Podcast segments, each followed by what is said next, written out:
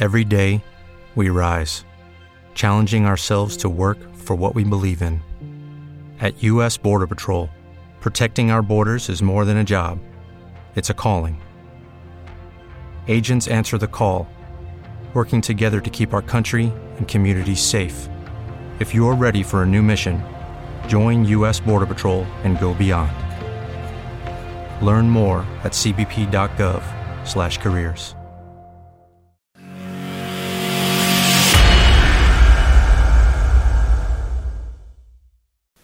Buenos días a todos. Estamos en época de crisis. Algunos ya probablemente estabais en crisis antes de que se declarara la crisis del coronavirus. Otros que no estabais en crisis lo estáis ahora y otros puede que lo lleguéis a estar en el futuro. Una de las soluciones que ofrece la ley es la ley de la segunda oportunidad. Os venderán que efectivamente con esta ley que entró en vigor en el año 2015 podéis eliminar todas vuestras deudas. En efecto, podéis conseguir sentencias como esta. Se acuerda la exoneración del pasivo concursal no satisfecho con la masa activa, así como de los créditos ordinarios y subordinados, aunque no hubieran sido comunicados. Los acreedores no podrán iniciar ningún tipo de acción dirigida frente al deudor para el cobro de los mismos, sin perjuicio de la posible revocación del beneficio de exoneración, si en los cinco años siguientes a la firmeza de esta resolución se constatase la existencia de ingresos, bienes o derechos del deudor ocultados que no sean bienes inembargables. ¿Qué es lo que quiere decir esta parrafada? La exoneración del pasivo insatisfecho es el perdón de las deudas. Es la forma legal de decirlo. Esta sentencia dice que perdona a esta persona que ha hecho este concurso, esta ley de segunda oportunidad, todas las deudas anteriores. La supiera o no la supiera, hubieran estado al tanto o no hubieran estado al tanto los acreedores. Si se han personado en el procedimiento o no se han personado en el procedimiento, da lo mismo. Le perdona todas las deudas y prohíbe a cualquier acreedor iniciar ninguna reclamación de ningún tipo con una salvedad, que esta persona hubiera actuado de mala fe y hubiera ocultado que tiene bienes o que tiene dinero. Este es un caso de éxito. Muchos os sentiréis tentados por llegar aquí, pero no todos los casos son de éxito. El camino no es un camino de rosas, es un camino largo, no dura un par de meses ni tres, puede durar un par de años o tres. Podréis ver otros vídeos, podréis leer en muchas páginas web que esto es un camino de rosas, que se consigue el perdón de las deudas, que si tienes deudas, que lo hagas. Tener en cuenta una cosa. En las épocas de crisis hay algunos que ganan mucho dinero, hay algunos sectores que les va mejor. Unos de estos pueden ser los asesores, pueden ser los letrados, pueden ser los que hacen este tipo de cosas de reparar deudas. Tenéis que tener cuidado y yo lo que os voy a contar es los problemas que vais a encontraros, las dificultades que os van a surgir. Algunas son graves y los casos de fracaso, casos reales. Soy Josep Ruach, abogado, colegiado ICAP 21814. En este canal de YouTube quiero compartir contigo mi experiencia para que de algún modo te sea útil en la vida. También espero aprender de tus comentarios. Te invito a que te unas a mí en la búsqueda de la verdad, aunque sea subjetiva, cada semana en Ruach Legal TV. La ley de segunda oportunidad es una buena ley. Yo estoy completamente a favor de la ley de segunda oportunidad, de los objetivos, de lo que pretende, igual que a favor de la ley concursal.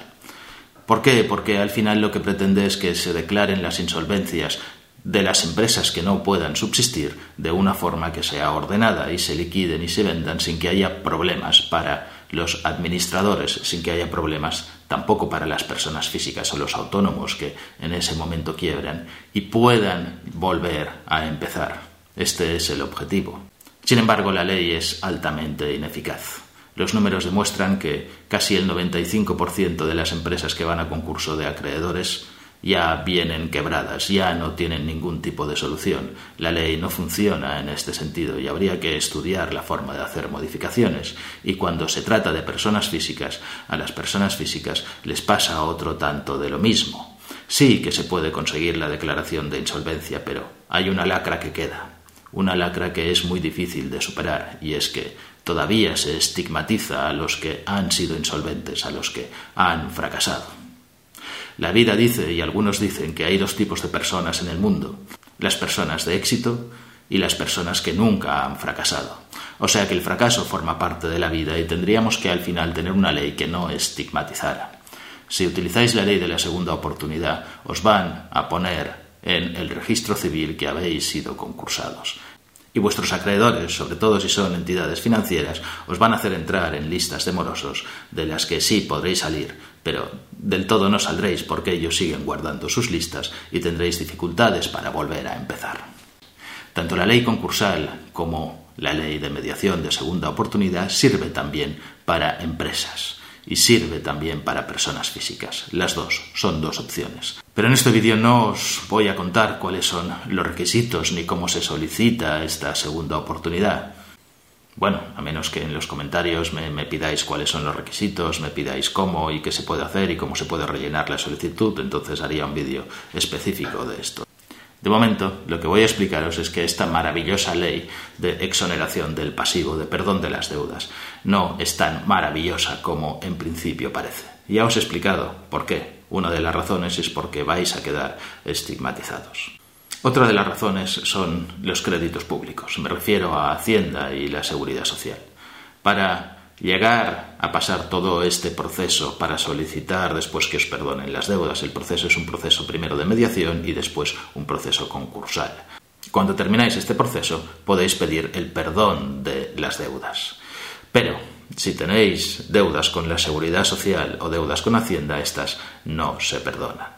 Los tribunales han hecho un esfuerzo, un esfuerzo para que la Seguridad Social y Hacienda quede obligado a aceptar aplazamientos a 5 o a 10 años de las deudas que se les deben. Sin embargo, la ley no lo permite y las últimas tendencias y los últimos decretos insisten en ello, en que Hacienda y la Seguridad Social tienen necesariamente que cobrar. Y este es el motivo principal del fracaso tanto de la ley concursal como del beneficio de exoneración del pasivo. Si os pasa eso, os encontraréis sentencias o resoluciones que vienen a ser como esta. Por lo que procede la concesión del BEPI en la modalidad del artículo 178 bis 3 cuarto LC con carácter definitivo respecto de todos los créditos de la deudora, señora tal, aún los no comunicados por el contrario, con respecto al señor, no consta que se hayan abonado los créditos privilegiados, por lo que no cumple con uno de los requisitos previstos para ser considerado deudor de buena fe. Dicho de otro modo, son dos personas que en realidad eran un matrimonio. Los dos tenían deudas que habían firmado conjuntamente. A la esposa se le concede, se le concede el perdón de las deudas, pero al esposo no se le concede el perdón de las deudas. ¿Por qué? Porque no es un deudor de buena fe. ¿Y por qué no es un deudor de buena fe? Porque debe Hacienda y a la seguridad social. No es que haya cometido ningún delito contra Hacienda ni ningún fraude a la seguridad social, simplemente le debe dinero. Eso es una de las razones por las que la intención de salvar a las empresas y de salvar a las personas no funciona, porque existen estos créditos que son privilegiados y que se tienen que pagar sí o sí. Primera regla que tenéis que tener en cuenta, si queréis ir a la ley de la segunda oportunidad, procurar no deberle nada a Hacienda ni a la Seguridad Social, tampoco a los otros organismos públicos, pero a los otros normalmente es poco dinero, si no habéis pagado el IBI, si tenéis un impuesto de circulación, etcétera, son cantidades que son pequeñas y se pueden llegar a solucionar, pero estas que pueden ser un poquito más grandes hay que tener cuidado porque la ley lo que dice es que podéis llegar a un acuerdo con ellos para tener este beneficio, llegar a un acuerdo de aplazamiento, pero Hacienda y la Seguridad Social tienen por costumbre no aceptar los aplazamientos y fastidiarla. Cuando vayáis a entrar en este proceso tendréis que acreditar que sois insolventes y que tenéis deudas.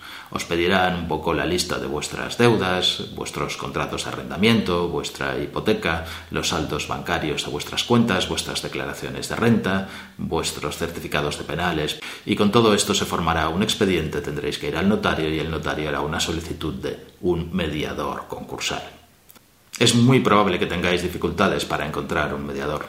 Es muy probable que ningún mediador acepte. porque a los mediadores les cuesta dinero hacer este trabajo. Es una ruina. Entonces iréis a lo que se llama un concurso consecutivo. De todas formas es el objetivo, ir al concurso, porque la mediación es solo un trámite, un trámite obligatorio pero que además no funciona. Tiene por objeto la mediación el llegar a un acuerdo con los acreedores. Pero ¿qué es lo que está pasando? Que todo el mundo cuando solicita esta mediación y hace una oferta a los acreedores les dice que quiere una quita del 90, 95, 99%. Así son los que yo he visto. Y claro, si tú eres un acreedor y dices, oye, te ofrezco un acuerdo, te voy a pagar el 1% de lo que te debo, pues normalmente no te voy a hacer ni puñetero caso.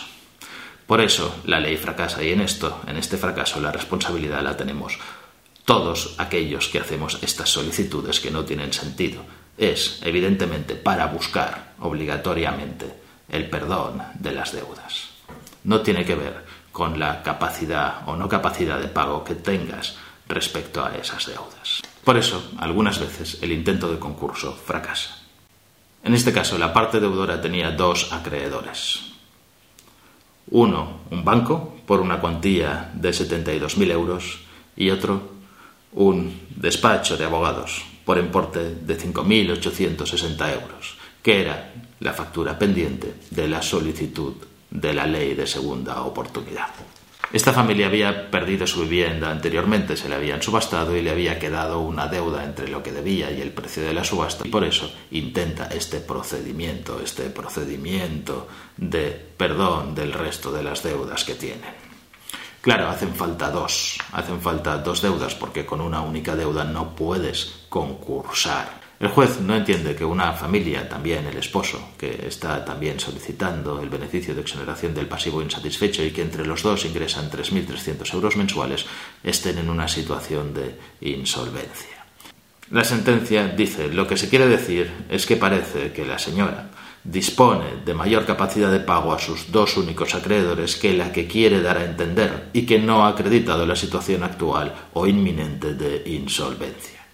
Simplemente deberá eliminar o reducir los gastos que no sean imprescindibles para poder hacer frente a ambos créditos. Por todo ello, se desestima la solicitud de declaración de concurso consecutivo presentado por el mediador concursal. No estoy de acuerdo con esta sentencia, no estoy de acuerdo en que no exista una situación inminente de insolvencia. Existe si te están pidiendo que pagues los 77.000 euros, que pagues todas tus deudas de forma inmediata y no tienes este dinero y no tienes esto refinanciado. Entonces hay una situación de insolvencia, lo que te están exigiendo y lo que te están pidiendo no lo puedes pagar en ese momento. Sin embargo, entiende el juez que se pueden utilizar otras soluciones, otras soluciones como el intento de refinanciar.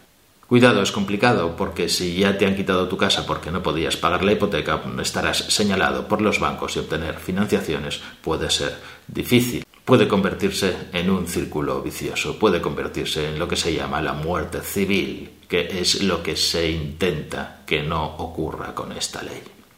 Segundo consejo, tenéis que evaluar muy bien si no tenéis otras opciones. Claro, deciros vamos a perdonar todas las deudas es la mejor opción, es la opción más fácil. Pero si tenéis otras opciones como la refinanciación, como el negociar con vuestros acreedores, si tenéis uno o dos, prácticamente esta señora solamente tiene uno, el otro es el despacho de abogados que le está tramitando esto.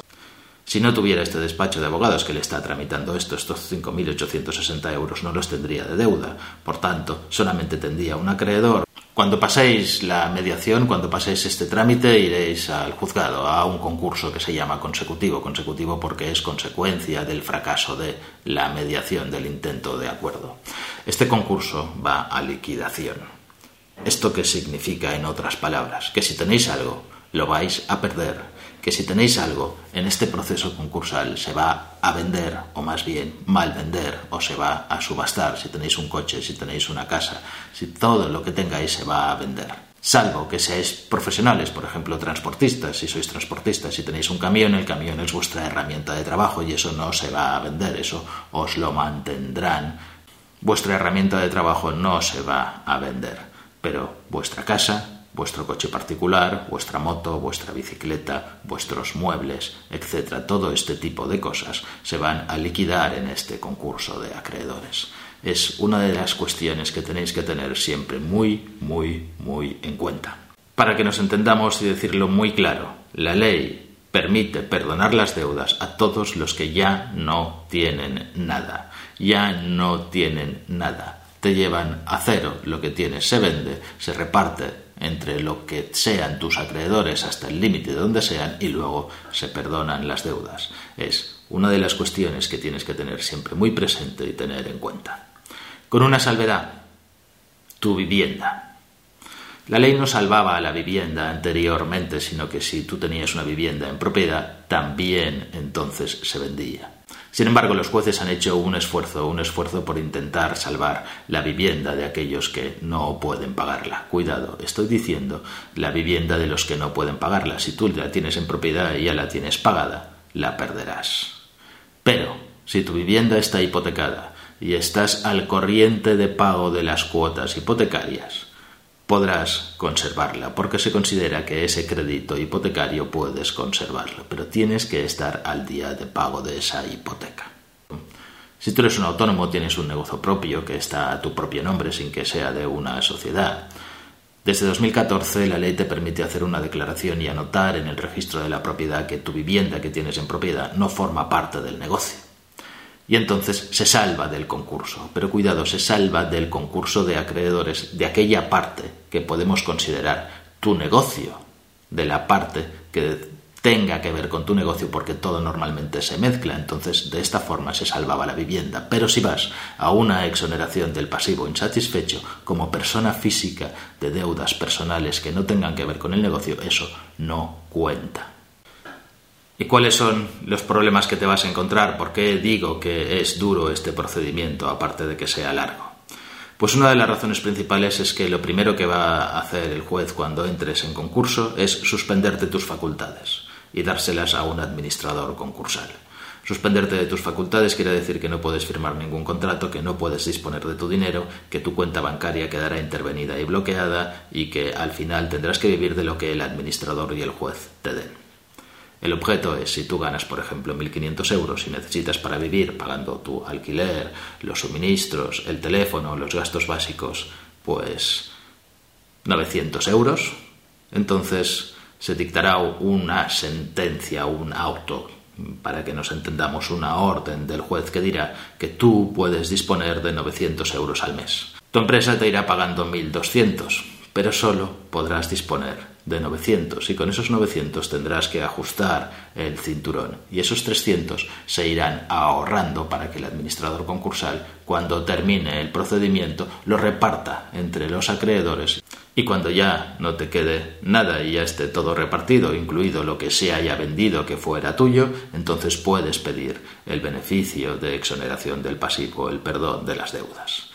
Esto es una de las cosas que vas a tener que soportar y no durante 15 días, no durante dos semanas, probablemente durante entre uno y dos años. Y como están las cosas y como se van a bloquear los juzgados, no sé qué es lo que va a pasar en el futuro y cuánto tiempo pueden durar estos procedimientos. Y si vas a entrar en ello, te tengo que dar un consejo, un consejo que es muy importante. Yo me he encontrado casos en los cuales una familia, padre, madre, dos hijos, que estaba viviendo de alquiler, estaba viviendo de un alquiler social porque había perdido su casa y el banco le había entregado el alquiler social. Se encuentra en una situación en la que llega que no puede pagar porque estaba pagando como alquiler social, pues 300 euros, pongamos. Cuando termina el tiempo del alquiler social, que está acotado en el tiempo, pueden ser unos tres años, cuatro años, dos años, entonces tienes que pagar por esa vivienda un alquiler de mercado y de repente no son 300 euros, son 900 euros el precio de mercado de ese alquiler y ya no lo puedes asumir. Y entonces entras en una situación de insolvencia en la cual estás generando deudas. ¿Qué ocurre? Que una de las cosas, una de las funciones que tiene el administrador concursal es obligarte a que con lo que tengas puedas vivir. Está prohibido al administrador concursal seguir incrementando deudas, hay que cortarlas y hay que cortarlas de cuajo. Lo dice la ley, no es que nadie vaya a ser malo, no es que el administrador concursal vaya a ser malo, por tanto, si estás viviendo en una casa que vale 900 euros, te va a obligar a marcharte a marcharte de esta casa que no puedes pagar y buscar otra vivienda, una vivienda que sí puedas pagar, pues de 400 euros, por ejemplo. ¿Qué es lo que te va a ocurrir? Que si estás en concurso de acreedores nadie te va a alquilar una vivienda. Si estás en concurso de acreedores, estas empresas de alquiler seguro lo que hacen es estudiar tu solvencia eh, para asegurar al propietario que van a pagar en caso de que tú no pagues. Y si ya eres insolvente y estás en un concurso de acreedores, vas a tener muchísimas dificultades. En este caso, la familia casi se veía en la calle. En este caso fue muy difícil encontrar un alquiler y al final encontramos a alguien que sí se dignó a alquilarle una casa, una vivienda, pero pagando una fianza más seis meses por adelantado, muchísimo dinero. ¿Qué ocurrió? Que esta persona que tenía deudas con la agencia tributaria y que llevábamos tiempo en este proceso ahorrando dinero para poder pagar a la agencia tributaria y que le pudieran perdonar el resto de sus deudas, se fastidió se fastidió porque todo el dinero ahorrado fue necesario para alquilar esa vivienda y tuvo suerte de poder alquilarla. Normalmente, como administrador concursal, no podría haberlo permitido. No es del todo legal. Pero se lo comenté al juez y el juez no me dio ningún tipo de solución. Así que a veces tenemos que hacer cosas que no parecen muy legales. Otra situación que tenéis que tener en cuenta es cómo se han generado vuestras deudas. Por ejemplo, un caso de una mujer que vino de una empresa que reparaba sus deudas y que efectivamente era una deudora de buena fe. Tenía un coche, un coche que había financiado en leasing por una financiera de automóviles. No estaba en su lista de acreedores eh, que se trataba de un coche, no estaba en su lista de bienes de lo que tenía. Pero cuando se empezó a tramitar el concurso llamó la financiera y dijo, vale, devuélveme el coche. Y yo le respondí, ¿qué coche? ¿Qué es lo que había ocurrido? Que se encontraba en una situación límite, el coche se estropeó, ya no le valía para nada y un mecánico desalmado le ofreció una mísera cantidad de 300, 500 o 600 euros por quedarse con el coche, para piezas de desguace. Pero claro, si tú has vendido un coche que no es tuyo porque es de la entidad financiera, ya no eres un deudor de buena fe. Ya no vas a conseguir el perdón de las deudas. Claro, aquí qué ocurrió, que no lo había contado a las personas que le asesoraron para poner este BEPI, para ir a acudir a la ley de la segunda oportunidad. O bien, si lo contó, estas lo ignoraron, lo ignoraron para, da igual, cobrarles el servicio de la segunda oportunidad y que después ya se encontraría el problema. Es otro caso de fracaso, es otro caso que no llega a buen término. Y finalmente, el último consejo que os tengo que dar si estáis dispuestos a ir a esta ley de segunda oportunidad es que no lo hagáis corriendo, que lo hagáis con cabeza. Es muy importante tener en cuenta que esto se puede hacer solamente una vez y una vez cada cinco años. Y si lo repites además varias veces, cada vez será más complicado obtenerlo, conseguir ese perdón de las deudas. Y piensa que el día que tú lo pides, te pueden perdonar todas las deudas que tienes de antes pero no las deudas que vayas a generar después. Por tanto, en el momento en el que lo pidas, tienes que estar seguro de que no vas a generar más deudas, de que a partir de entonces tienes una economía que te permite vivir. Si no, espérate, espérate a que tengas algo que te permita más o menos vivir sin generar más deudas, porque esas entonces no te las van a perdonar. Si te ha gustado el vídeo, suscríbete dale al like, dale a la campanilla para recibir notificaciones de los nuevos vídeos y pon tus comentarios.